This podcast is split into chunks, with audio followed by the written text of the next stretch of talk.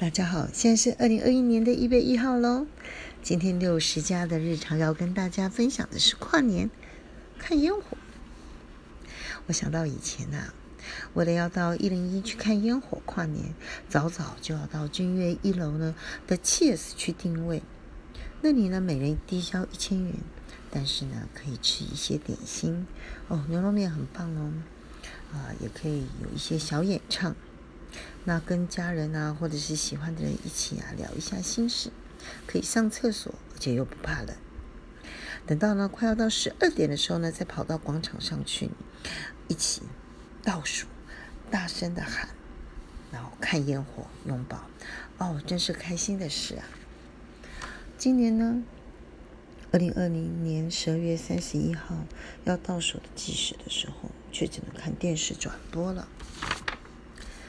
嗯，朋友很快就传来一零一的烟火，还是很多人，只是感觉快要变不出新把戏了，怎么办才好呢？是我老了吗？